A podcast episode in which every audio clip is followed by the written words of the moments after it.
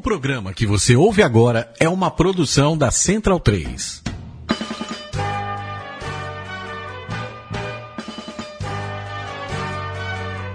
É hora de rugby na Central 3. Começa agora com Virgílio Neto e Vitor Ramalho, o Mesoval.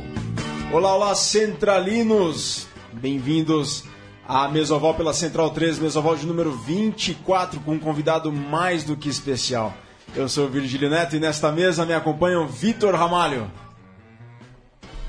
Bom dia, pessoal. Bom dia a todos. Bom, Bom dia. dia. do- Bom dia, não, boa tarde. É dia, tarde, sabe? É, depende do horário que o centralino estiver ouvindo aí pela, exatamente. pela central3.com.br. Eu queria falar bom dia do biquíni. Bom dia do biquíni. O Sim. mandou pra gente hoje a, a data oficial também. Dia da independência da Argélia, do Cabo Verde e da Venezuela. Dia da independência da Venezuela. Muito bem, lembrando 5 de julho, olha, ontem foi aniversário do Fernando Portugal. Parabéns ao Portuga, 35 anos de idade. Agora, dia 8, aniversário do Gebran, Jean-Marc Bolonha Volan, que foi da seleção brasileira. O nosso convidado aqui conhece o Gebran, conhece muito bem o Gebran. E dia 10 de julho, aniversário de 34 anos do João Luiz da Ros, o Ige. Não é Diego Gutierrez também junta-se a mesoval desta semana? É isso mesmo. É, boa tarde a todos, também depende da hora que você estiver ouvindo. Boa tarde, Martoni. Já deu a deixa aí. Bem-vindo, Antônio Martoni. Olá, para simplificar. Tudo bem, pessoal? Um grande prazer estar com vocês aqui. Espero que a gente possa conversar bastante sobre rugby e outros assuntinhos também. Né? Vamos, vamos contar bastante história aqui nesta Aliás, mesoval. Eu tô com medo do programa de hoje porque daqui a pouco o Lucas Dimo vai querer cortar a gente. A gente não vai ter nem chegado. 4 da tarde não vai ter nem chegado no final do primeiro bloco, né? É isso aí, Lucas. Como é que vai ser? Boa tarde. E aí, e aí, galera? Tudo tranquilo? Tudo em ordem? Tudo certo. Celebrando a vida Com a bola oval. Com a bola oval. A bola oval do rugby. E com a.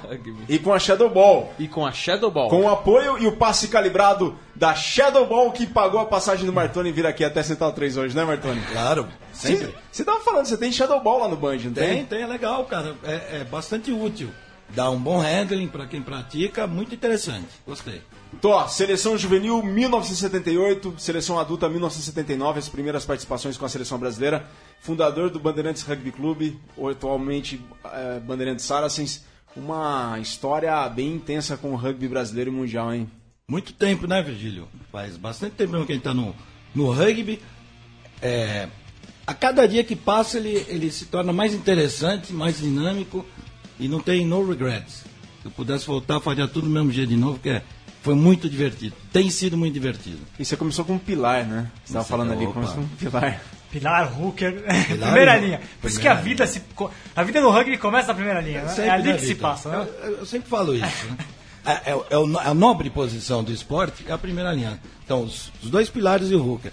O resto é. O resto tá- tá só brincando ali, Tá, né? tá fingindo que joga. É, mas geralmente não é a posição que começa, é a posição que acaba. Começa a jogar na linha, vai ficando velho, vai engordando e termina, termina jogando na primeira É linha. verdade. Tem um amigo meu que diz assim que ele não sabe o que está acontecendo, mas o calção está ficando mais apertado. Pô, Parece que os fabricantes de calção estão diminuindo. E o, o técnico, manequim, né? e o técnico vai diminuindo o número da camisa dele também, né? Também, viu? É, né? É, eu tenho um amigo que também tá aí um pouco mais de 30, ele já tá jogando de 8, de asa, mas falou, mais é uns 3, 4 anos de asa, aí vou passar pra segunda mais 2, 3 anos, aí vou acabar É assim na primeira. Eu fui ao contrário, com muito orgulho, aliás. E o Artônio, o pessoal que te ouve há tanto tempo na ESPN, desde 2003 na ESPN, a voz do rugby brasileiro, desde 2003. Quem sou eu? É, Pessoal-. Copa do Mundo 2003, houve toda Martoni, Cledi, Dudu ali na ESPN. E o Pítio. E o Pítio. Luiz Felipe. É. Pessoal que te ouve e tá começando no rugby também, ou, ou descobriu o rugby por meio da ESPN, por meio das transmissões que você tá desde 2003. Eu, como que você pode falar um pouquinho mais aí do seu início no rugby? Porque o pessoal ouve quem já tá lá na, na frente explicando como é que é as coisas do rugby, dando o olhar do rugby. Mas como é que essa aqui é a voz do rugby começou no esporte? Como é que foi o início? Cara, eu tinha uns amigos que jogavam no Colégio São Luís, aqui na Avenida Paulista. Nunca tinha ouvido falar de rugby. Eu tinha visto uma vez na TV Cultura, pouco antes, uns dois, três anos antes. Quando passava rugby nacional, né? Exatamente. E aí depois é, me convidaram a jogar futebol, na verdade. Me convidaram um dia para ver um treino, um dia de semana, molecada, né? Fomos todo mundo. E aí sabe como é que é aquele negócio de treino? Chega lá, pô, faltou um cara, não quer entrar. Aí eu entrei, cara. Joguei de pilar, me lembro bem. No treinamento, obviamente, né? Aí eu adorei, cara. Cheguei em casa destruído, com dor até na orelha, no... e fiquei. E nessa é uma época que os colégios de São Paulo tinham times de rugby, né? Exato, muito forte. Era uma liga muito forte que tinha. Você tinha o Colégio Santa Cruz, São Luís, Santo Américo, Rio Branco, Rio Pasteur. Branco, Pasteur, Objetivo, tinha muita. Era uma liga de clubes, de perdão, de colégios naquela época. Depois passou para clubes. Como que era essa interação dos alunos com seus, seus times de colégio? Os pais apoiavam, os alunos ficavam sabendo como você falou que foi meio também por acaso, apesar de você estar lá no colégio. Como é, que, como é que funcionava isso daí? Não, era bem isolado, né? O rugby naquela época, né, a gente vivia uma ditadura militar, né? Então, a sociedade era bem diferente do que é hoje, né? Até sob o ponto de vista da comunicação, se tinha pouca, né? E o rugby, assim, ele era um... Ninguém sabia o que era. Se você tivesse um nome estranho, tipo, um amigo nosso, Carim, era comum falar, o seu rugby foi jogar Carim, sabe? Ninguém sabe direito o que. Não sabia nem direito o nome do esporte. No fundo era isso. Aí você chegava estrupiado em casa, tua mãe olhava e falou, o que que aconteceu? Eu falei, não, você brigou na rua. Eu falei, não, estamos jogando. Então foi um período, era muito prazeroso, mas extremamente desconectado do mundo. Ah, e, e aí, quando começou, bom, a sua passagem ali, São Luís, Ah. como é que surgiu a ideia de montar lá o Band? Como é que foi esse processo? Você foi direto do São Luís para montar o Band ou você passou por outro time no meio do caminho? Como é, conta um pouquinho essa, essa passagem. Não, então eu comecei bem no Colégio São Luís, joguei algum período, mas depois fui pro Colégio Objetivo, porque eu estudava no Colégio Objetivo. Isso categorias de base. Nesse período, alguns amigos tinham irmãos que jogavam na Mauá, Faculdade Mauá. Ah, grande Mauá. Grande Mauá. Então, assim, precisava jogar numa equipe adulta. A Mauá era uma boa equipe na época. E aí, por amizades, né? Nós fomos para Mauá, eu e outros garotos lá, e ficamos até, do, até 1980, quando a gente foi jogar pelo Nippon Country Club. Aí juntou a Mauá com o Nippon. O Nippon, o extinto Nippon, o Nippon de- do Arujá, né? Do Arujá, O clube, exatamente. o clube não existe, não tem mais rugby, Não né? tem mais, é uma pena. Nishitami, tudo que comandava lá. E aí a gente jogou um ano, foi- não deu muito certo também, na verdade, porque cada um tinha o seu estilo. Aí nós fomos pro Jorg Bruder, onde hoje é o NAR. O, o, o parque ali San- na região de Santo Amaro de São Paulo, né? Exatamente, é o pré-Bandeirantes, é o Jorg Bruder. A gente ficou dois anos ali. É, a ideia era assim, é, na época se tinha um rugby muito de gringos, não no mau sentido. Sim, Mas ou você tinha times franceses, ou você tinha time inglês, ou você tinha time argentino. argentino, você não conseguia ter um rugby brasileiro. Mesmo. Com a gestão brasileira, do jeito brasileiro. A gente nem sabia se a gente ia conseguir. Com sobrenomes em português. É, exato. Não que a gente tivesse nada contra, pelo contrário. Sempre joguei na seleção, sou amigo de todo mundo. Mas a ideia era, naquela época, tentar criar uma entidade nova, né? Foi bem difícil no começo. Principalmente para os jogadores, como era o meu caso, que era de seleção, a gente foi excomungado, pode usar o termo, da seleção, não podia jogar, por montar um time para a segunda divisão. E a gente falava, eu pelo menos falava pro treinador, eu falava, quem vai quebrar a cara é você, cara. Se você não quer me levar, o problema é seu. Você vai ter que esperar um ano até meu time ir para a primeira divisão. Só que com isso, quem vai se prejudicar é você e o, e o Brasil. Forgado, né? Moleque folgado. Aí umas coisas, banca. e as coisas que se repetem até hoje, tem jogadores da segunda divisão que acham também que, que só olham pra primeira divisão e... É geral. No período que eu tive como treinador, Diego, eu trouxe muito garoto da segunda divisão. Inclusive da universitária. Porque eu ia ver os jogos e falava, não. É, a- aí os jogadores importantes da minha época como treinador falavam pra mim, falavam, pô, Martin, mas será que o cara tem a pegada pra primeira divisão? Eu falei, cara, a gente tem que testar o cara. Nada melhor que nos treinamentos pra gente saber. O que eu vi me agradou muito. O cara dinâmico, com força, habilidade, velocidade, enfim. Isso é um problema que eu vejo hoje. Normalmente acontece isso. Naturalmente, é uma tendência de ser trazido jogadores da elite do, do esporte, mas não é bem assim, não.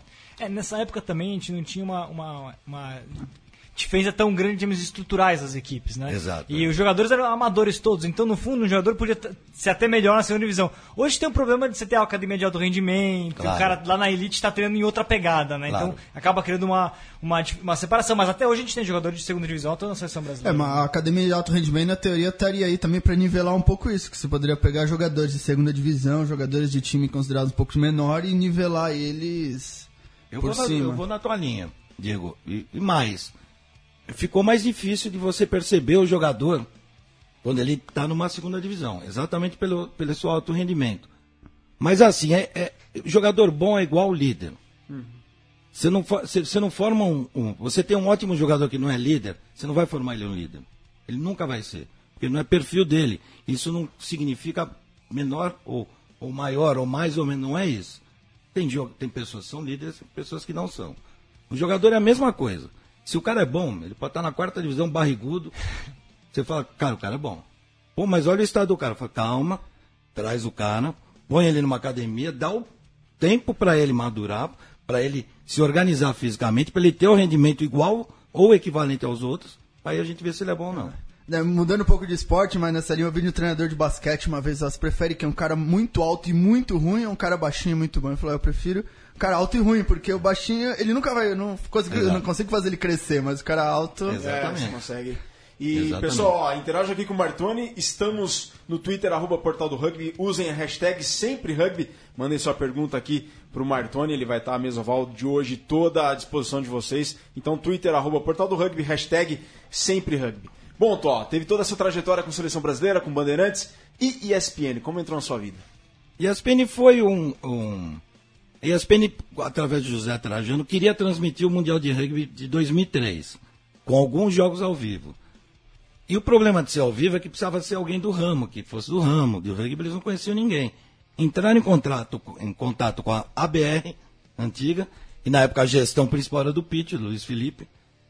Grande E. Pete, um abraço. Oh, gente Tá sempre na audiência aqui conosco. Ah, ah, é? Que legal, sempre. cara. Ótima pessoa. E muito bom gestor. E aí ele, ele era meio tímido. Ele falou, Martoni, você não quer ir comigo? Porque eu era treinador da seleção. O jogador gosta de você, o jeito que você fala. Eu falei, ah, vamos lá, né? E aí na primeira reunião a gente sentou. Reunião de trabalho, né? Com o Zé Trajano e o PVC. Na época, com o Cledi Oliveira. E aí a gente conversou sobre como estruturar isso, como dar nome, nomenclatura às posições, como fazer a narração, comentários. A gente optou por uma linha intermediária entre futebol e o rugby convencional inglês, de, de transmissão. E aí acertamos a nomenclatura e, começamos. Aí era o, o Cledi narrando, o Pítio e eu comentando. Aí depois o Pítio quis seguir a vida dele, mas foi muito bem, muito bem. Grande comentarista. E o Trajano falou pra mim, você não quer continuar, cara? Eu gostei desse negócio, eu vou fazer mais alguns jogos, uns outros torneios. Falei, pô, tô à disposição, né? E aí já acendeu aquela luzinha, né? Opa, o pessoal gostou, é sinal que o rugby pode entrar por aqui. Minha obrigação, minha missão, a vida inteira foi sempre levar o máximo de rugby ao maior número possível de pessoas. O primeiro foi Copa do Mundo mesmo. Copa do Mundo. Foi o pontapé inicial. Foi, foi, foi extremo assim, cara. Foi cruel. Que jogo que, foi a abertura mesmo, né? Não foi. Não foi abertura? Não foi, já foi na fase. Já passou a fase de foi- grupo. Eu assisti todos os jogos época, eu lembro. Era Né? quarto de final, não era? Eu acho que foi quartas e final. Quartas? Era bem, assim, acho que foram sete ou oito jogos, se tanto transmitido, transmitidos ao vivo. Mas foi uma experiência muito enriquecedora. A partir dali a gente, como o Pete falou, Martoni, segue aí, cara, que eu não posso. Falei, sigo com prazer, minha, minha profissão me permitia isso. Então eu comecei a me esmerar, estudar e brigar dentro da TV para tentar mais espaço, né, que era um problema. E a gente passou vários períodos ali bem complicados, 2004, 2005, é quando começou o Six Nations. É, Six Nations começou então em 2004 ou 2005? Dois- Por aí, né? dois- Por aí, por aí. Porque teve um período de uma antiga emissora de TV que pegou um período. Ah, a P- PSN. né? PSN, É verdade, mesmo. eu lembro. PSN, passou Six Nations na PSN. Isso. Uma época, os jogos da Itália, eu lembro. É, exatamente. e aí depois a gente entrou a Heineken Cup, aí já cresceu, o esporte começou a tomar musculatura dentro da TV, né? E aí depois foi com a, o, o Turning Point foi a Copa do Mundo 2007. Sim. Transmissão da França. A gente, tem uma, só- só- a gente tem um levantamentozinho que a gente tinha feito no portal. Eu publiquei isso na, na, na revista, uma das edições da Rugby que saiu Tá. com, com o Bruno. É, e depois publiquei também no portal. A gente fez um levantamento de quantos times tinha no Brasil antes da Copa do Mundo 2003, depois, depois, da- da- e depois dela, e sobretudo antes e depois de 2007. Isso. Eu- se eu não me engano, era algo como triplicava. É, não, é verdade. Nos- é, você pegava alguma coisa como 2005 e na sequência 2009 era o triplo. É um efeito absurdo do que, o que teve a, a participação do rugby na, na ESPN na Copa do Mundo 2007, que o horário era bom também, teve jogo ao vivo. Isso. Né? É, Eram, to- foram todos os jogos que foram mostrados, né? Foram é, Foram todos também. Todos os jogos, não, não todos ao vivo. É, Alguns jogos foram em VT, mas foram todos os jogos. É, muita gente lembra da Portu- Portugal chorando antes da, Isso, da- do, no hino, a Argentina também. Esses foram momentos que acho que ficaram marcados e muita gente que começou a ver o rugby a partir daí, né? Exato. Bom, e ó, tá chovendo pergunta aqui. ó. Chovendo. Eu vou começar com o Manuel Sequeira, que Hum. ele pergunta aqui, que a gente, já que a gente tá falando de transmissão televisão, e depois eu vou uma muito bacana do Marcelo do Alib que mandou aqui pra gente. O Manuel pergunta, Martoni, quanto tempo você acha que demora para transmitir o rugby sem precisar explicar as regras para o público em geral? Quanto tempo você acha que vai demorar? 10 anos já tá. Ainda tem que explicar de vez em quando, né? Boa pergunta, viu? Porque o, o público ainda ele chega, né? Então, você já tem um fã de esportes que já está cativado pelo rugby, que conhece, que troca ideias, informações, opiniões. Esse é um tipo de público. Né? Tem um outro público que chega, aquela. Assim, você sempre tem que dar atenção. Eu, eu via, via de regra, eu faço alguns testes em transmissões. Eu tenho muita vontade. Na Copa do Mundo, ano passado, eu matei algumas. Principalmente com o programa Scrum Sim. que era ir mais a fundo na, na análise tática, na, na forma de jogar.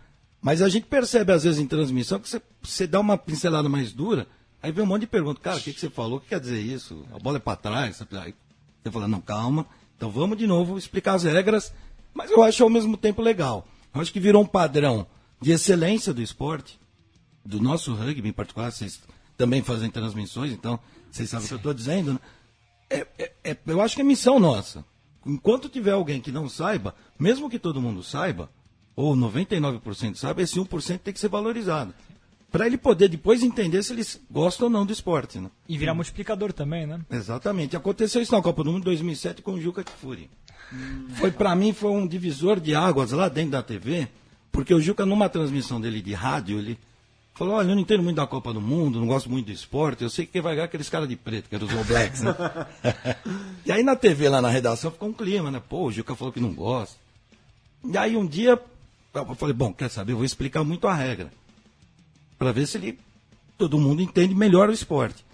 E aí na semifinal, na final, ele me encontrou na redação, falou, cara, parabéns. Falei, obrigado. Não, você é um cara gente fina. Tá falando, não, obrigado. Falou, cara, será que agora eu gosto de rugby? Pelo que você está explicando, agora eu entendo o esporte.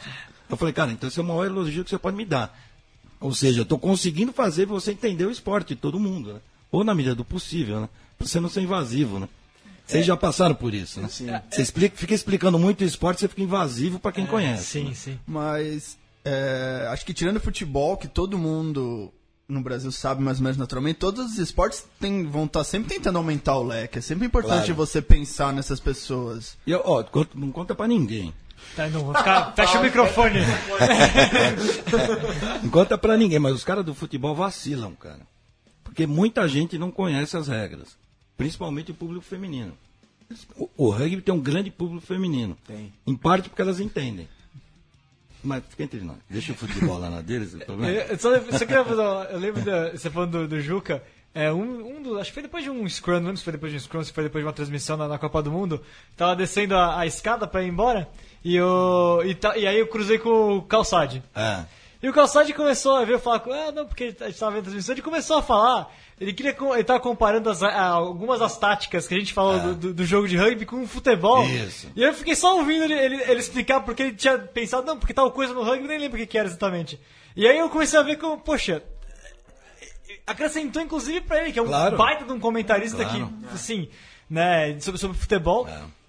E de ver um jogo de rugby da Copa do Mundo, ele acabou pensando em mais outras coisas daquilo que podia ser útil, inclusive futebol. É. E, veio, e veio falar com, com a gente, eu não lembro se foi depois com, com alguns, ele, É. ele me encontrou e começou a falar sobre isso. Não, eu isso achei é- sensacional. Eu, Claro. Sensacional. Porque o, o, o comentarista de futebol ele acaba ficando, por força de- do, do volume de, de trabalho, ele acaba se isolando, né? Sim, é. Ele acaba se isolando, não- muitas vezes, não porque ele queira, porque não dá tempo de ver outras coisas. Mas para qualquer comentarista, vocês são, também sabem disso, qualquer esporte que você veja te acrescenta. né? Tanto a pessoa que está comentando, Sim. quanto o esporte sendo diferente do teu. Porque você aprende algo. Então, quando você vai estudar análise, por exemplo, depois da Copa do Mundo de Rugby, se soube do Ed Jones com o Guardiola. Sim. Você vê, os caras trocavam muita informação. Então você fala, pô, por que o sucesso do Japão? Por que, que o Guardiola tem um sistema de jogo tão similar ao rugby em muitas coisas? Posse de bola, enfim, penetração, verticalização do jogo, enfim. Tudo isso faz parte, talvez, dessa troca de Eu informações. acho que é é uma regra. Você aprende mais sobre si mesmo quando você entende o outro, né? Claro. Pra tudo. claro. É Ah, um traz- poeta. é, Vitor tra- não é um poeta. Trazendo outro é, É um filósofo. é isso mesmo. filósofo do rugby brasileiro. Quase chorei agora. Que isso? O, ó, o, pra quem acompanha o Campeonato Inglês de Futebol, o Leicester foi campeão, que foi considerado a maior zebra da história, tudo, e o treinador deles falou isso, o que ele falou é, mesmo. que baseava o time dele no time de rugby, sempre pontuou o companheirismo, a ajuda, a entrega, sempre baseou muito no rugby. O Sabeja, treinador da Argentina de futebol da Copa de 2014, fez um estágio com os Pumas, com o Urcade. É. E justamente para pegar a filosofia de, de grupo, né? Claro. Não, claro, tático, né? Mas de grupo pro, pros Pumas. Você vê, eu, eu- Vitor, uma vez eu tive um curso com um cara que chama, nossa, acho que é Colombo, alguma coisa Colombo, lá no Chile, sobre rugby infantil, rugby de base. Você sabe que os caras usavam na África do Sul, cara? Nas férias? Dois treinamentos. Olha, molecada aí, porque isso é muito importante. Basquete e bolinha de tênis. Para os caras terem handling, cara, para quebrar o pulso. Por você passar a bola de rugby quebrando o pulso. Você imagina o, o, o fã de esportes, ou ouvinte, né? Imagina você chutar uma bola sem, não, sem dobrar ou mexer o tornozelo. A maioria dos times de rugby no mundo, não só do Brasil, passam assim. O cara não quebra o pulso. Então, você vê, por isso que isso vem de fundamento. Então, e vem de outros esportes. Então, eu jogava basquete nas férias, com toda a altura que eu tinha, por causa disso mesmo. Exatamente para pegar o Só uma bola de três. Falar. Não, não tinha na minha. Olha, faz tanto tempo que nem tinha. Pessoal, bola- o papo tá muito bom, mas acaba o primeiro tempo desta mesoval. Já já a gente vai pro segundo. Nesse intervalozinho, a gente tem uma surpresa para vocês. E na volta, voltamos com mais Martoni. E a gente volta com a sua pergunta, Marção do Airlib. Já já, o segundo tempo da mesoval, de número 24, aqui na central3.com.br. 24, 25. Beautifully taken. Blind pass. Nice play by the Japanese. And that's a breakout. This is Matsuda, the fullback. Inside his man. Peter Horn is cleared out. Quicker possession. Quite a few Scots might have been offside. The width. The cherry blossoms. This is Maffey. Big number. Oh, he loves carrying the ball. He's straight through a couple. Inside to this wing forward. Kim. Kim with the final pass. It's a glorious try by the Japanese.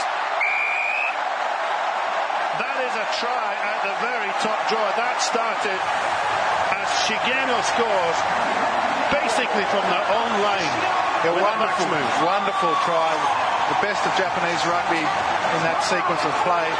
All started from a little runaround play in their 22 and then goes wide. You often see Murphy down the right side, big carrier, big left hand fend. And the players inside him know to support him on his inside. He's got a right handed off by fantastic finish.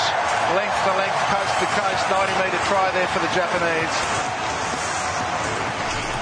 Segundo tempo da Mesoval aqui com Antônio Martoni, uma lenda viva do rugby brasileiro, história viva do rugby nacional e internacional, do Bandeirantes, das seleções brasileiras, da CBRU, da ESPN. O Toque tem muita história para contar e no intervalo a gente ouviu o try do Shigeno do Japão em amistoso contra a Escócia no último fim de semana. No último fim de semana não, no fim de semana anterior, quando ele, a Escócia visitou Tóquio e foi derrotada por 16 a 21. A o try Escócia do venceu. Shigeno ao Scrum Half aos 20 minutos, que colocou o Japão em ligeira vantagem por 8 a 6. Fala, a. Escócia venceu, foi o contrário. A Escócia venceu 16 a, 21 a 16. Com o imperador, com o imperador no estádio. Ele É, assistiu, no, tava no Estádio Nacional de Tóquio. Ô, Diego ô, Thierry. Martoni, aproveitando a oportunidade, quer perguntar uma coisa que você, você morreu de curiosidade. De, de onde é que você tirou o termo sindicato da primeira linha? Boa pergunta, viu? Eu, eu não consigo lembrar. Saiu num dia num jogo, porque assim, o primeira linha é o, é o, é o cara que só dança no rugby, né? O cara é, é gordo, fedido. Cara, ninguém presta atenção nele. Ele que se mata pra pegar a bola, é o bonitinho faz o trai na ponta, vai todo mundo comemorar com o bonitinho, como se ele fosse o cara, né? Mas o cara mesmo foi, esse é o princípio do rugby, né? Então a brincadeira começou assim para dar um pouco mais de visibilidade para os primeiras. Eu acho que foi isso. E aí, como eu nasci no, no sindicato, né? Falei, cara, vamos montar um sindicato dos primeiras linhas, que é a elite do rugby. Aí ficou. Galera curtiu, né? Ô, Marta, agora so- sobre termos, o pessoal pediu pra perguntar. Essa aí a gente já teve essa discussão uma vez no, antes do Scrum, eu acho.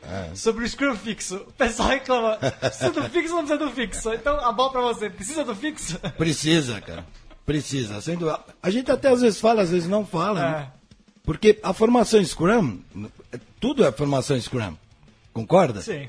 Você pode ter Scrum em mall, você pode ter Scrum em Huck, e você tem o Scrum fixo, que é a formação Scrum parada.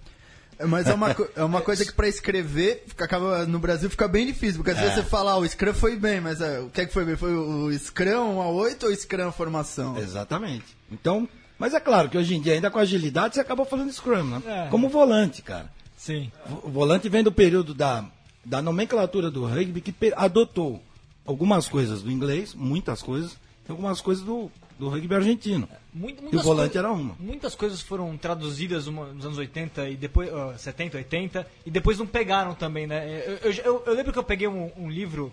Um dos primeiros livros, o Diego também já, já pegou esse livro, você deve ter visto. Ah. A, a Jean Himes, que traduziu o primeiro livro de regras pro português, É. ela traduziu. E eu, vi, eu fui abrindo, tem alguns termos que eles traduziram na época que depois não foram usados, né? Exato, é. Acaba- Alguns pegam, outros não, né? Você tem também o drop goal aqui no Brasil é bate pronto, não dá pra falar, cara. O fullback, que pode ser que usava um zagueiro, na, É. que, que em espanhol se usa às vezes zagueiro, né? Isso. Mas aqui não ia pegar, porque não, é a pegar. mesma, não é a mesma lógica do futebol, É né? que, é que acho que você tem, principalmente na Argentina, na França, tem uma cultura que eles traduzem tudo, tudo, nome de artista, tá? Então, mais ou menos naturalmente o rugby foi traduzido também, mas no Brasil não, acho que não é tão forte isso. É, pegou e ficou, né? Veio do rugby que saiu de. de- Então, esse foi um. Foi outro desafio na TV. Levar de dentro do campo uma nomenclatura que se entendesse. Então você tem alguns nomes, Scrum Half, fullback, que é complicado. Mas com o tempo o pessoal foi pegando e ficou, falou, bom, então, ainda bem, né? Ainda bem, então passou. É, Tó, a gente tem uma pergunta aqui do Marcião do Alibe, ele coloca, Opa. Hum. voltando ao assunto dos clubes. Marcião tá sempre conosco aqui na mesa Legal. oval, eterno. O Vitor Silvério também, lá do Brutos de Garça, mas o, Mar o Marcião coloca aqui. Tó, seleção lapida e os clubes formam. Atualmente não inverteram as coisas nessa gestão do rugby brasileiro? Sem dúvida. Sem dúvida. Não é, é assim. As academias de alto rendimento são muito boas. É muito bom para o Brasil você ter atletas de mais nível tentando todo dia atingir uma excelência de qualidade e preparação física e preparação técnica. Isso é uma coisa. Outra coisa, outra coisa é você não ter os jo- jogadores à sua disposição nos clubes e não privilegiar clubes. Isso é um grande problema. Eu acho que a gente vive um momento bastante é, complicado do rugby nacional. Por quê? Os clubes se tornam a cada dia mais amadores. Se você perguntar para qualquer patrocinador de qualquer esporte, ele vai te dar um recurso para você montar uma equipe. Não que ele vá te obrigar a um resultado final, mas ele quer ver em campo o que você tem de melhor. Quase nunca você tem de melhor em campo, porque teus jogadores estão na seleção. Isso é um problema. E outro que eu vejo é a seleção permanente. O clube é a vida e a família. A seleção são momentos. Maravilhosos, mas são momentos. Quando você reverte essa lógica, é muito perigoso. Sob qualquer ponto de vista. A gente tem visto os Jaguares aí. Um exemplo mais claro e impossível. Olha a dificuldade que eles têm. Uma coisa é ser Puma. Outra coisa é você estar no dia a dia com os Jaguares. Você tem teus laços, suas raízes nos seus clubes. Então, portanto, no meu modo de ver, também é uma- apenas uma opinião. Não concordo em muita coisa que está acontecendo no rugby sob esse ponto de vista. Mas é que esse modelo, de certa forma, foi importado da Argentina, mas na Argentina os clubes têm uma força tão grande que a seleção não afeta, consegue ter uma, duas vidas paralelas. No Brasil ainda não tem essa Exa- massa de jogadores. Exatamente, porque se a gente tem que importar, a gente tem que importar tudo, né? Então aí eu te devolvo a pergunta e talvez fique uma coisa para a gente, todos nós pensarmos, é por que, que uma final de do clube belgrano sobra a gente nas arquibancadas e os Jaguares não tem ninguém? É, é verdade. É, Não sei o qual, a explicação eu não posso te dar. Eu suponho algumas coisas. 150 anos de tradição dos clubes. O, o, o rugby é absolutamente amador na Argentina, que é um outro, é um perfil um pouco à parte. Os Jaguares não têm uma identidade.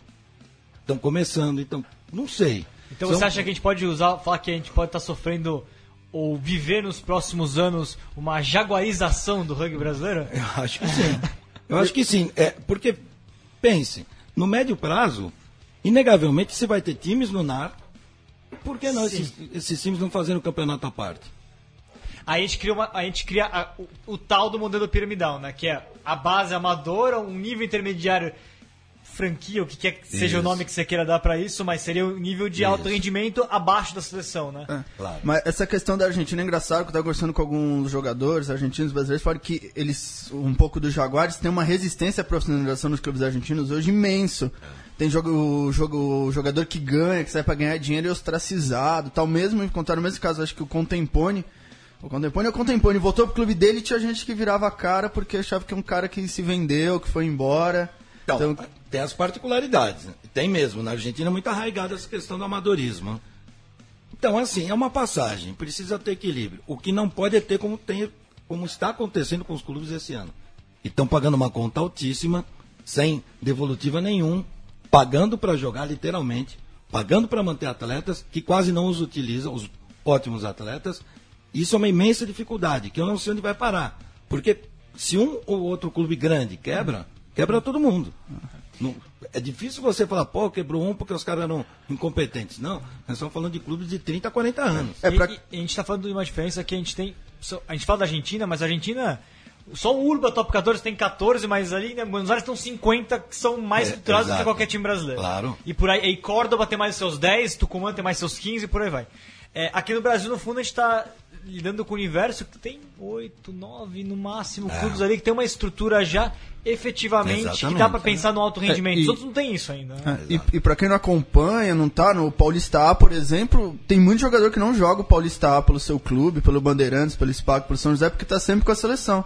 Então o Paulista A E- acaba caindo o nível também por causa disso. E nessa linha aí tá, tá caro também, fora de campo, jogar rugby no Brasil. Porque, por exemplo, você pega o Super 8 esse ano, o Tal tava na resenha com o Diego aqui antes da Mesoval. Pro Desterro, por exemplo, lá em Florianópolis, joga o Super 8 dentro do ônibus. Dentro do ônibus. É uma, uma maldade com os meninos. E com todos, porque você não gasta menos de 3 mil reais por jogo.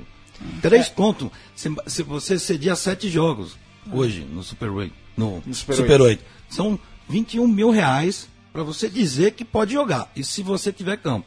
Senão você tem que pagar o campo também. É, e a, e a própria questão do tempo, que a gente tava, a gente tava discutindo vendo no meu clube, por exemplo, você jogar em Maringá, você jogar em BH, você tem que sair sexta-noite, dorme no ônibus, chega, toma café, joga e entra no ônibus de novo. Passa. E isso que a gente tá falando de equipes aqui no. Eu, eu fico sempre pensando, quando a gente tá discutindo, a gente até publicou um artigo agora no portal essa semana sobre isso, sobre regionalização. Imagine como é o, o Natal Exatamente. planejar o ano dele, né? Não, muito Com difícil. valores estratosféricos, né? Porque tá muito mais longe ainda, então Claro. tudo vai dobrando se bobear os valores, né? O Brasil é um país continental. De proporções imensas aí para você correr estrada. Isso é outro problema. Então precisa de soluções. O que a gente percebe é que os clubes não são chamados. Então assim, você não, você só paga a conta e não pode opinar. Isso aí tem um, um- tem um prazo de validade e uma hora muda, né? No fundo, uma hora muda. É porque, quem mui- aguenta. é porque muitas vezes você tem o que é interessante comercialmente, o que é interessante do marketing e o que é interessante pra quem tá jogando, pra quem tá vivendo o Exato, esporte. Eu acho que muita coisa boa foi feita na CBRU, muita coisa boa, sem dúvida alguma. Mas, nos últimos tempos, se excedeu um pouco a, digamos, a imposição de certas situações. É, é importante você ouvir os clubes importantes. Às vezes é, é, a gente está no momento, talvez, de, de se dividir, da CBU talvez planejar para os próximos anos uma divisão, até das atenções dela. É, ela, ela tem que talvez separar melhor o que é o trabalho dela junto de seleção brasileira, dos, dos grandes eventos que ela realiza, e o que é o trabalho dela junto de desenvolvimento e clubes, que são coisas completamente diferentes. Ela tem os departamentos dela, evidentemente, Claro. para cada coisa. Mas é, existe um, um exercício que talvez precise amadurecer de separar as duas áreas, entender e ter planos diferentes para cada uma delas, né? É por aí, concordo contigo. Acho que é, é um bom caminho. Martão, só uma pergunta, o Carlos Putini mandou. Eu, eu prometi que ia ser a primeira pergunta, eu acabei não fazendo. Ele tá, aliás, ele foi lá pra Alemanha, tá lá no, no, no Ah, Halle. Halle. Rovers. Vai mandar camisa pra nós, viu? É, ele queria saber, na verdade, o que, você acha desse. A gente divulgou ontem é, essa possibilidade de Brasil jogar contra a Geórgia ano que vem. O técnico da Geórgia deu uma declaração pro site do- da Federação Georgiana que, que em junho de 2017 a Geórgia vai fazer um, um tour pela América do Sul, enfrenta a Argentina, e ele citou que deve enfrentar o Brasil Com tradução de Diego do Bar. com tradução de Diego do Bar. O que, que você acha dessa possibilidade? Vai, ser, vai doer, né? Olha, você tem que se expor, né? O fato é esse. Você tem como seleção, você tem que se expor. O duro é você saber medir essa exposição. Realmente é um adversário que tem um rugby muito complicado para você jogar atualmente no Brasil, onde a gente tem uma deficiência clara no, no pack de forwards, né?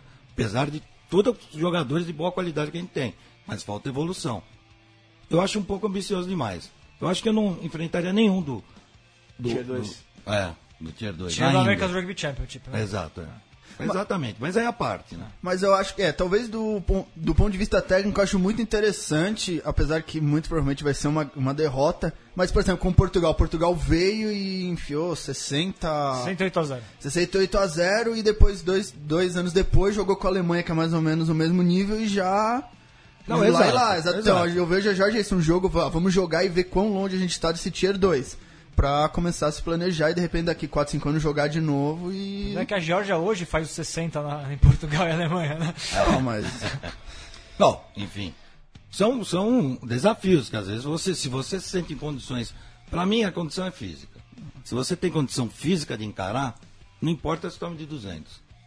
Embora uma camisa de seleção seja pesada, nunca é bom você perder de muito. Perder já não é bom, faz parte do jogo. Perder de muito é bastante complicado. Então, essa exposição também é uma derrota, eventualmente muito alta, também não é muito positiva. Mas, enfim, né? são desafios. Bom, pessoal, chegando ao final, o segundo tempo da Mesoval. A gente tem agora o momento legal com o professor Mourão.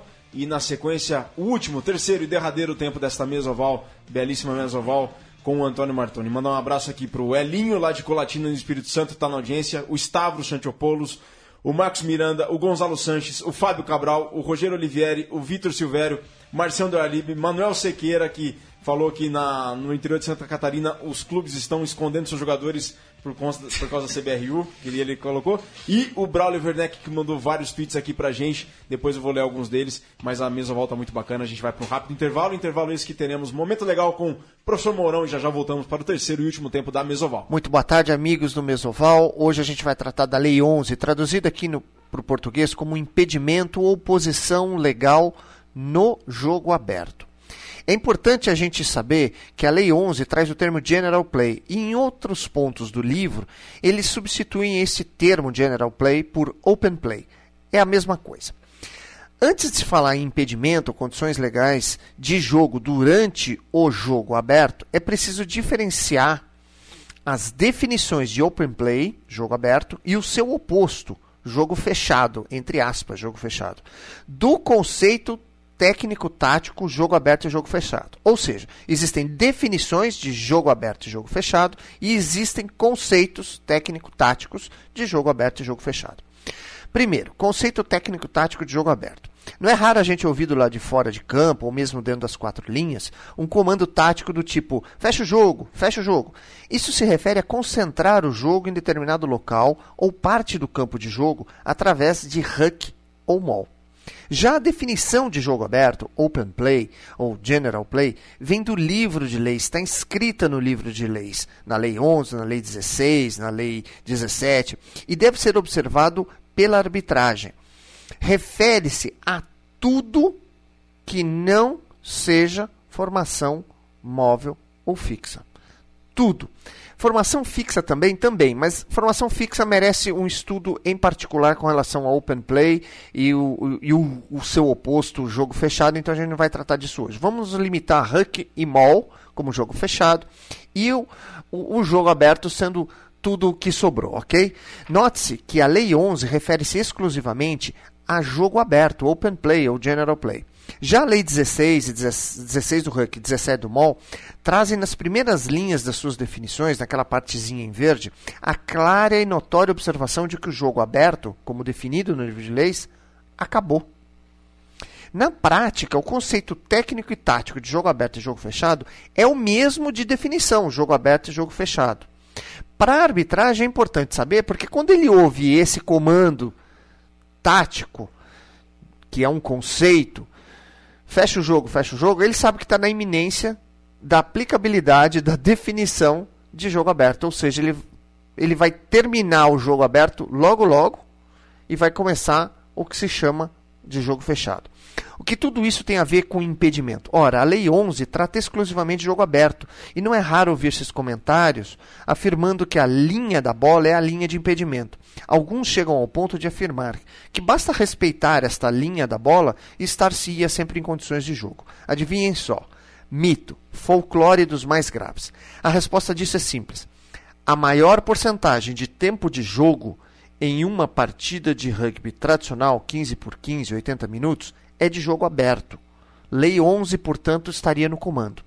Mas, todavia, entretanto, contudo, a esmagadora maioria de pênaltis relacionados com impedimento estão vinculados ao jogo fechado, ou seja, ao ruck e o mol. Portanto, não adianta limitar-se à questão da Lei 11 e dizer que a linha da bola é a linha que prevalece durante um jogo. Não. O maior problema está na base dos hucks e dos malls e das formações fixas que a gente vai ver outro dia. Portanto, vincular-se o impedimento à linha da bola, repito, como muitos querem fazer crer, é muita ingenuidade ou muito despreparo ou ambos.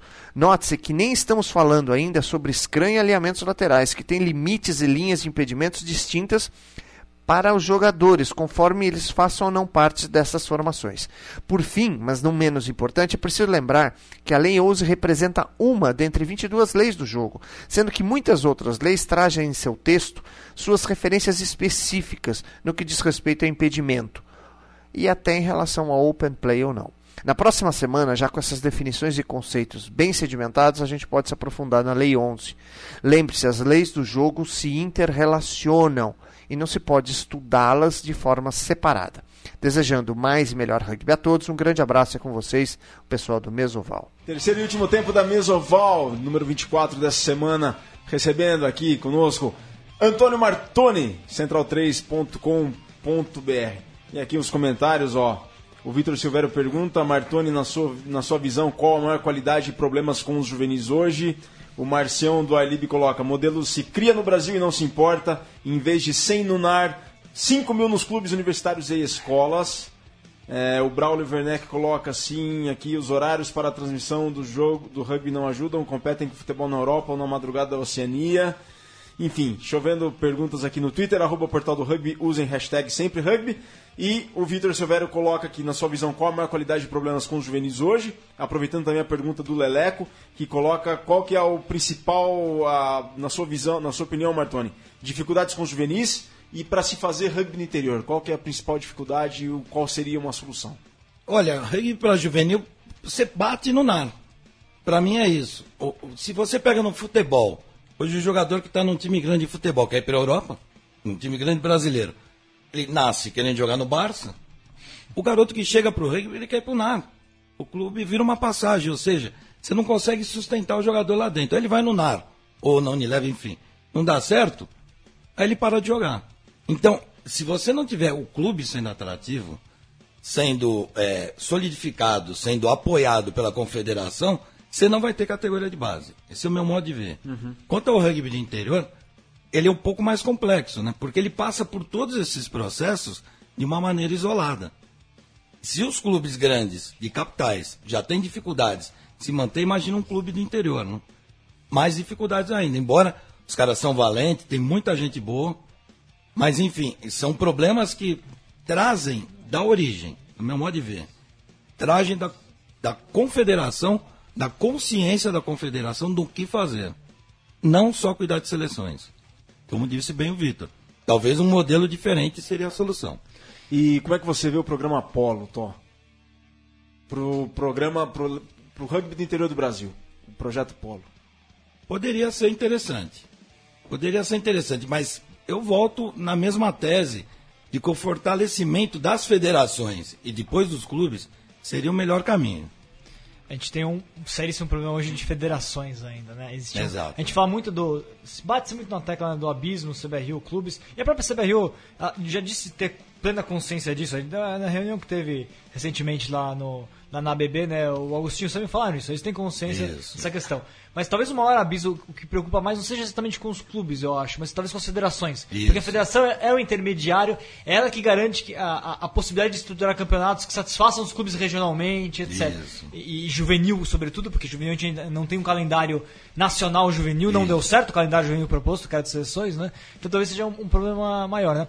Agora, Martins, só pra. É, você falou de, de juvenis, você aí falando você como clube, como Band. Qual que, é a, qual que é a dificuldade, quais são os desafios que você enxerga para ter juvenil, sobretudo porque o Band ainda hoje não conseguiu levar adiante um juvenil ainda Isso. do mesmo nível do adulto. Que, você- quais são as, as suas- as dificuldades como Band? O que, que você tem enxergado nesse sentido? Olha, você, te- você sofre com captação de jogadores. O rugby é um esporte duro, pesado. Ou o garoto começa com 10, 12, 13 anos, aí ele tem uma sequência de vida dentro do rugby. Ele se acostuma, inclusive, com as amizades.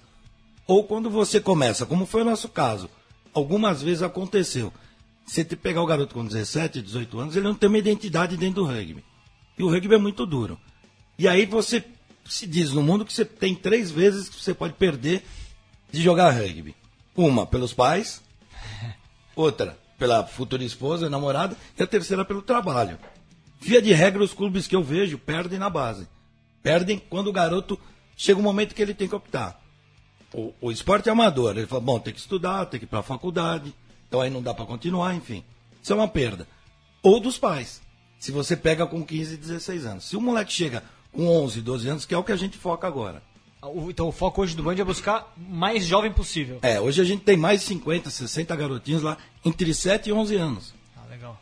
Então, o nosso time M13 é muito forte, porque já tem dois, três anos, enfim, a gente mudou, a gente ouviu mais o World Rugby. E falava exatamente isso. O modelo padrão para você ter um grande time no futuro é a partir, ou o jogador começar com 13 anos e viver no clube. E hoje a gente vê o nosso time M13, de fato os moleques são amigos, dentro e fora de campo. Então tem uma cultura de estar lá pro clube. Então acostuma com isso. É, aí foi uma busca, portanto, para reestruturar uma categoria de base a partir dos mais jovens, então. Exatamente. Acho que é o caminho. A gente já teve essa discussão aqui na Mesoval algumas vezes. Demanda muito trabalho, é uma coisa. a Categoria de base. Ah, vai criar categoria de base, mas demanda muito trabalho, muita mão de obra, uma coisa sempre muito difícil. A gente optou, Diego, é, por. A gente tem projetos e tudo, né? De lei de incentivo de esporte, mas via de regra, nossas categorias de base nos últimos anos têm sido por voluntários. É, é você ter a qualificação, você tem o, o professor com CREF, você tem o treinador habilitado, mas muitos voluntários. Mas é difícil, é, e é, é difícil, né? Só viver de voluntário. né? Exatamente, mas no voluntário, no nosso modo de enxergar, Vitor, a gente consegue, talvez, dar um pouco mais da identidade do clube para o garoto. Porque é o cara que, tá que veste, vestiu a camisa, né? Exatamente. Que hoje em dia a gente tem duas, duas brigas constantes. Você fazer o garoto se materializar com o clube, gostar do clube, amar o clube, porque chega num certo momento ele vai para a seleção e nunca mais volta. E aí ele começa a gostar da seleção e depois não gosta de mais nada. Ele vai gostar de quê? Sele- seleção é o auge. Ela, é, o- ela é o, ela é o meio, não, ela não é o fim. É, mas essa interação clube, a- time adulto, time juvenil, acho que é fundamental. Você trazer os Claro. adultos, justamente que o juvenil tem uma relação com o adulto. Claro. Às vezes até mesmo 12, 13 anos não dá, mas jogar contra o adulto, treinar junto às vezes, algo que faz uma baita diferença. É, e, e o feminino também, né? Hoje a gente está bastante entrosado lá no clube quanto a isso. E tá muito bom, bem o feminino do Band, né? É, então, as meninas começaram o trabalho exatamente nesse sentido. Elas propuseram uma integração no clube, em vez de ter categorias separadas, que era o que era. Naturalmente se juntaram. Hoje é mais com mais, com mais identidade, digamos assim. Bacana, pessoal. Tá muito legal aqui o papo com o Antônio Martoni nesta mesa oval. E, Tó, você tem uma experiência também internacional, né? Eu lembro que teve uma época que eu acompanhava o rugby ah, nos anos 90, início dos anos 2000, que o Bandeirantes optava por fazer muitas giras na América do Norte. Por quê? Olha, claro, isso, claro, o rugby de lá é- é- Claro. tem um porquê, mas conta um pouco mais sobre isso. olha, isso começou, na verdade, foram acho que 16 países que a gente visitou jogando. O Bandeirantes Rugby O Clube. Bandeirantes Rugby Clube. Qual que era a ideia? Desde aquela época, e aí entra na pergunta que o pessoal está fazendo sobre NAR, sobre clubes, a gente é meio low profile. A gente entendia que assim, o jogador tinha que ter o direito ou a possibilidade de fazer jogos internacionais. O nome nosso é Bandeirantes. O nome já diz, né? Numa época que a seleção brasileira tá jogando menos. Jogava Nos 90, né? Exatamente. Então você tinha uma elite muito apertadinha ali que poderia jogar jogos internacionais e outros não. Então a gente optou por criar um sistema dentro do nosso clube que nos levava a jogar fora do país. Nós começamos assim. Primeiro ano nós fomos para Argentina, depois Uruguai, depois Paraguai, depois Chile. E aí depois fomos aos Estados Unidos, aí fomos para a Europa, depois fomos outras vezes Estados Unidos, Canadá, Argentina, enfim. A gente foi, foi criando um processo. Para a gente foi muito interessante. Teve um custo, obviamente financeiro, e um custo técnico invertido, porque a gente deixava de jogar o Campeonato Brasileiro, porque era a única oportunidade que tinha, para ir jogar em outro país. Foram 10 anos maravilhosos, cara. Eu tenho, eu joguei de 70, 1977 até, vai, jogando até 2000. E tô no rugby desde então. Foram os melhores anos. Então, agora uma pergunta sobre seleção brasileira, história. É, se você fosse o treinador de uma seleção brasileira de sempre do rugby, É. né? Já Fale dois jogadores aí que teriam lugar certo aí no seu time. O All-Star da história do rugby brasileiro, é isso? Exato. Dois jogadores. Difícil, hein? Tem muita gente boa, a gente pode constranger alguém, né, Virgílio? Porque se eu vi jogadores maravilhosos. Vejo ainda, tem muita gente boa. Você olha, talentosa, que jogaria em qualquer lugar do mundo. Vou escolher dois assim. Um que eu joguei foi, foi meu jogador, foi, joguei junto. Que pra mim foi o melhor jogador da história do rugby do Brasil, disparadamente. Disparadamente. Ah, acho que eu imagino. Quem que você acha? O bicho, O- Então, esse era o segundo. Não, acho que, assim, o jogador que eu mais vi se aproximar do nível internacional dentro do campo, jogando com ele, foi o Hit. Pilar da seleção brasileira, que foi pilar do Bandeirantes. Talvez foi o jogador mais forte que eu vi na minha vida, dentro do campo. E o jogador que teve honrarias que ele, se você jamais poderia imaginar para um brasileiro, como por exemplo, um Brasil e Argentina, ele encaixou o jogo inteiro com o Federico Mendes, Fred Mendes, campeão do Super Rugby, campeão na Europa do Europeu de Rugby, multicampeão, pilar sensacional. Quando acabou o jogo era Scrum Half, ele tira a camisa e põe no, no ombro do Hit, assim. Apanhou o jogo inteiro, literalmente. Andou para trás o Fred Mendes. O Hit era um cara absolutamente forte, com uma técnica não tão apurada até para a época, mas uma determinação que era que eu nunca vi isso. E olha que eu vi grandes jogadores, como a gente tem até hoje, os caras fora de série. Tecnicamente, aí o Paul Bishop, que foi capitão da minha seleção de 1979, jogador de SPAC, o Ritter do Bandeirantes. É, um parênteses, né? eu, eu, eu poderia citar pelo menos 30 jogadores que estariam talvez todos ali. Estou dizendo dois, você me pegou de surpresa, mas vamos lá. E o Paul Bishop, que foi um cara à parte. Foi o único cara que eu vi na minha vida num jogo Brasil e Chile, com 30 mil pessoas naquela época no estádio de Salsalito, eu estava jogando. Vinha Del Mar. Vila Del Mar, do meu lado, foi um penal, ele pegou a bola e falou pro, pro juiz, vou fazer o try ali, cara. O juiz olhou pra ele e falou, você tá brincadeira. Tipo, né? Ele pegou a bola, driblou uns quatro caras, pum, guardou o try. Tem uma técnica absurda, absurda. É um jogador, jogava no SPAC, de origem neozelandesa, cresceu no rugby neozelandês, tem uma técnica maravilhosa. O Lohan hoje, o Lohan que joga no Brasil hoje, lembra um pouco do Paul. O era um pouco mais alto e era mais, falar mais habilidoso, ele tinha mais visão de jogo. Mais visão de jogo. É. Mas era tipo assim, um jogador que você não conseguia pegar. Era ensaboado, um jogador espetacular. Bom, pessoal, o tempo do Mesoval está chegando ao seu final. Vitor Ramalho, considerações finais. Na verdade, eu queria fazer uma última pergunta do Martoni Ah. antes que o Diego. Prometi pro Diego que a gente ia falar um pouquinho do Super Então, Rank. então deixa, deixa Vai, eu Diego perguntar Não, então aí. Eu queria, na verdade, falar pro Martoni, voltou o Super Rank, o que, que você acha que vai acontecer? Olha. Essa, é isso, Diego? É isso, né? Prognósticos, prognósticos, vamos lá. Tá difícil, né? Você tem ali dos neozelandeses, né, Vitor? Talvez só o Blues que tá fora. Os outros Já- já quatro tá eliminado. Estão eliminados. Os outros quatro estão disputando. E como estão. É diferença de quase uma vitória entre eles, né? Não, é, é muito próximo. Todos estão muito bem. Aí talvez a gente remeta ao quem tem mais conjunto. Talvez o Highlanders, talvez o Hurricanes, talvez. E aproveitando o gancho, todo mundo malhou muito a seleção argentina porque tomou aquela, aquela sapecada da França. E agora, no final de semana, os Jaguares atropelaram o Bulls no jo jogando em Buenos Aires. Mas já estão eliminados, né? Já estão eliminados, mas todo, 29 a mas 11. todo mundo sabia que ia ser muito difícil jogar o Super Rugby. Mas foi um grande jogo, baixo de muita chuva, técnica. Concordo. E ganharam, ganharam na força física. E aí agora joga com o Highlanders, que já é outro. Outra pedreira. Outra né? pedreira, mas dois estilos totalmente opostos É. de. O Jaguares tem tudo para ao longo do tempo ser uma das melhores franquias, né? sem dúvida alguma. É a seleção argentina jogando por um clube. Se conseguir criar uma identidade, pode ser que dê certo. As outras equipes favoritas, Vitor, para mim, a mais favorita de todas no Super Rugby hoje é o Golden Lions. Bom, né?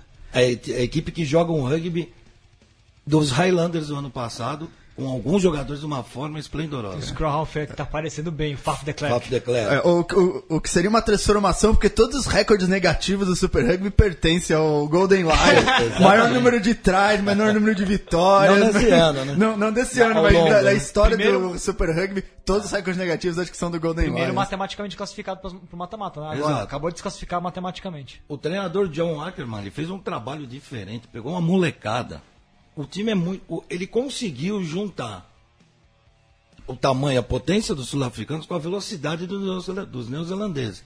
Não tem tanta habilidade quanto os neozelandeses, mas é um time extremamente veloz. Eu fiquei impressionado com o jogo com o Sharks. Esse último final de semana, passou o carro, passou por cima. Tom Yankees jogando muito, Leonel Mafou, o Ponta lá, o The Punisher, os caras acabando. E o Scrum poderoso, principalmente com aquele monstro lá. O cara joga muito bem, mano. É, acho que o Ackerman talvez esteja conseguindo fazer com o Lions o que a África do Sul ainda precisa começar a fazer, que é modernizar o rugby dela, no fundo. Né? É um- a África do Sul não joga o jogo de busca de espaços que a gente vê hoje no rugby mundial. Que a Inglaterra tem feito muito bem, né? Isso. Ela se modernizou profundamente nos últimos anos, a é- partir da Premiership, né? Exatamente. Esse embrião do Lions tem sido falado lá. Inclusive o Nick Mallet falou esses dias isso. Meu sonho era ver a África do Sul jogando como está o Golden Lions. E eles, na- na- nos jogos test match contra a Irlanda, era a maioria do Golden Lions. Sofreram. Porque tem que se adaptar ao rugby internacional, mas venceram. É, eu acho que uma coisa que atra- atrapalhou no termo uma- que dificulta a vida da África do Sul é que eles sempre tiveram a vantagem de ser fisicamente muito mais fortes. Claro. Mas a tendência é que a profissionalização é cada vez mais esse- a força física se igualando entre todas as equipes. Então é isso. Então hoje, até mesmo Gales, Irlanda joga lá na pancada de Sem igual para igual, mas tem uma mão um pouco melhor, cria um pouco o jogo. Os africanos ainda vão batendo, achando que alguma hora vão. Eles batem muito forte, né? é muito duro na cara. A Escócia e a Inglaterra passaram por isso, a África do Sul precisa passar agora. E a, e a- e a França precisa retomar o, o seu caminho. Você acha que retomou o caminho? Eu acho que sim, Tá porque começando. não ver. É. Ele mas- é mágico. Ele vai ter que fazer um time sem treinar, mas ele é mágico. O rugby estereótipo da França, jogo aberto, jogo de mãos, o flair francês, ele é o maior expoente disso com o Toulouse multicampeão, né? É, exatamente. É, mas a França, acho que a gente discutiu muito, é o inverso. Enquanto o rugby de clubes for muito mais forte que a seleção, eles não vão conseguir. A prioridade de todo mundo lá é o Toulouse, é o Clermont, é jogar o top 14, é jogar a. Não é mais Heineken Cup, é Champions Cup. É. E a seleção é o segundo plano. Então, enquanto a seleção for o segundo plano, não vai ganhar. Concordo com ele. Esse é o problema do maravilhoso rugby francês, né? que para mim é o único que se equipara hoje com o neozelandês. Aliás, sempre com o neozelandês. Mas tem essa dificuldade que é imensa de fazer esse monte de dinheiro, esse caminhão de dinheiro que entra no rugby de clubes, migrar para a seleção e ao mesmo tempo não interferir nesse projeto de clubes. É um trabalho de médio prazo. Eles colocaram 98 mil pessoas no Camp Nou para a final do. 99. 99.124. No Impressionante, Final... né? É impressionante. Impressionante. Plena euro. Recorde mundial de, de jogos de, sele- de, de clubes, né? De seleção tem. eh, Nova Zelândia e Austrália já colocaram mais, mas. De É um clubes é recorde de qualquer esporte, quase 100 mil pessoas no estádio, pouquíssimos esportes conseguem. Impressionante mesmo, impressionante. A força do rugby francês é muito maior que isso. É. A força do rugby francês é o, france- o rugby jogado como foi contra o Jaguares, com os Pumas. Foi um jogo que fazia muito tempo que a gente não via um rugby francês jogar um jogo que se acaba o jogo e fala, cara, ainda bem os argentinos, ainda bem que acabou isso aqui. É, eles têm uma discussão muito grande também sobre essa coisa de trazer os estrangeiros. Muita gente acha que eles estão perdendo um pouco disso, trazendo neozelandês. Você vê os times franceses, parece um time de futebol, não tem? É. Tem um ou outro francês, aí o resto tem australiano, neozelandês, argentino. Isso é um problema. E eu, Isso é um problema. A gente pode pegar o futebol e ver a Inglaterra, É.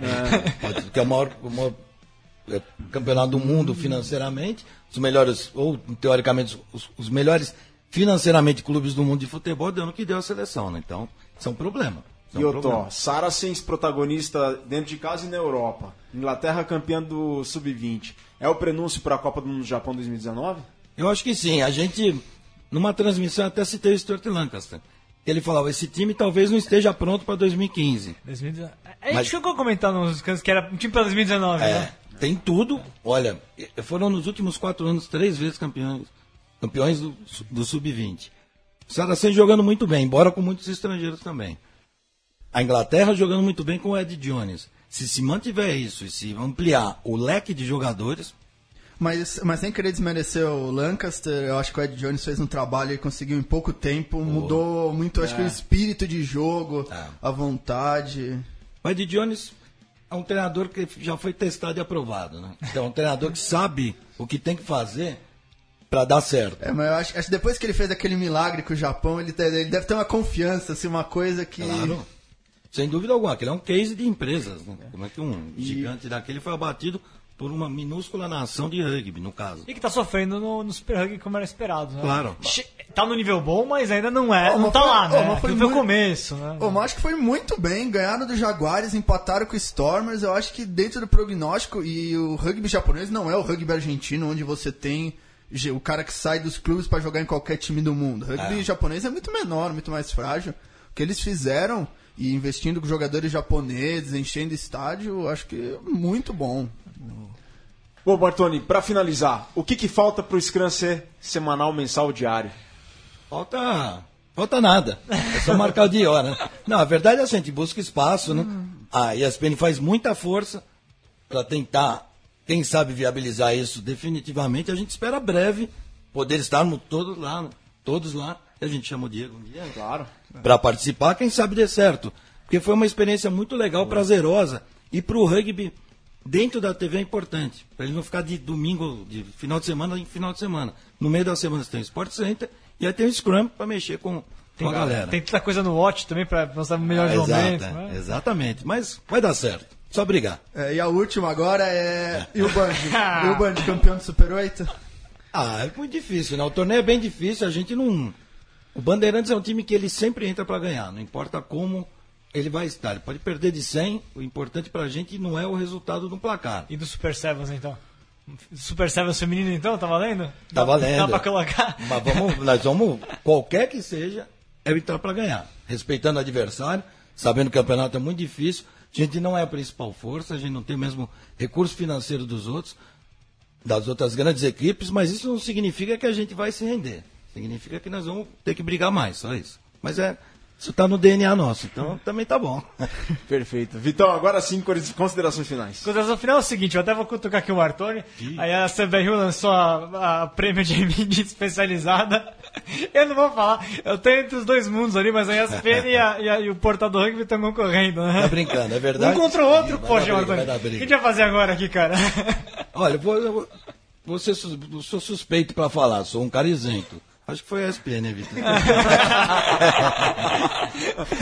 Então é isso, ó, o pessoal que tá não, né? ouvindo vai ter que escolher, vai ter que escolher. Mas não tem problema. Pra, es- pra escolher como é que faz, Diego, pra escolher como é que faz. Não, mas não vou falar, não tem plano não que a gente muda o som aí. é? Você falando que eu Não, mas olha, Dá uma- a gente se, se tiver na nas mãos do portal do rugby, tá mu- muito bem colocado. Porque realmente faz, um- vocês fazem um trabalho espetacular, cara. E faltava no Brasil, e hoje se tem rugby, em parte se deve ao portal. Sem dúvida alguma. E o pessoal pode votar no Facebook da CBRU no Brasil Rugby, tá lá. Tem no link do portal, mas é só entrar no Brasil Rugby. Eu já tá lá. votei, né? Diego Gutierrez, considerações finais.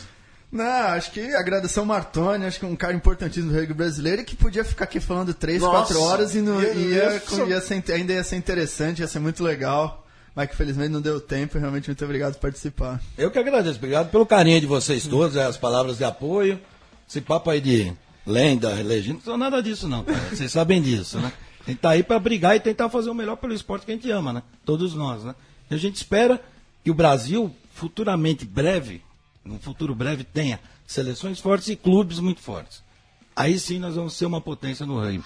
Tem tudo para ser, falta apenas isso. Sem dúvida alguma. Tocou a sirene aqui e a gente se despede desta Mesoval número 24 aqui com o Antônio Martoni. Um abraço a todos que estiveram na audiência da Mesoval. O para finalizar mesmo, o Aldo Tamaguzuco coloca aqui, ó, que é para você voltar para o Rio Grande do Sul e você já está convocado para o Cânfora. Opa, tô mais, mais que feliz e honrado, quem sabe vai dar certo, né? Perfeito, ó, pessoal. E entre lá no site do portal do rugby.com.br, contribua com o projeto Padrim de apoio ao portal do rugby, planos que vão de desde um real até o plano que você quiser. É um apoio mensal aí de qualquer um para o portal do rugby, para a gente continuar levando o rugby para vocês com cultura, de, com cultura de rugby e sempre levando o rugby até vocês. Este foi o Mesoval dessa semana. Próxima semana tem mais, com surpresas, com informação, com entrevista, com interatividade. Valeu, pessoal. Uma boa semana, um abraço a todos.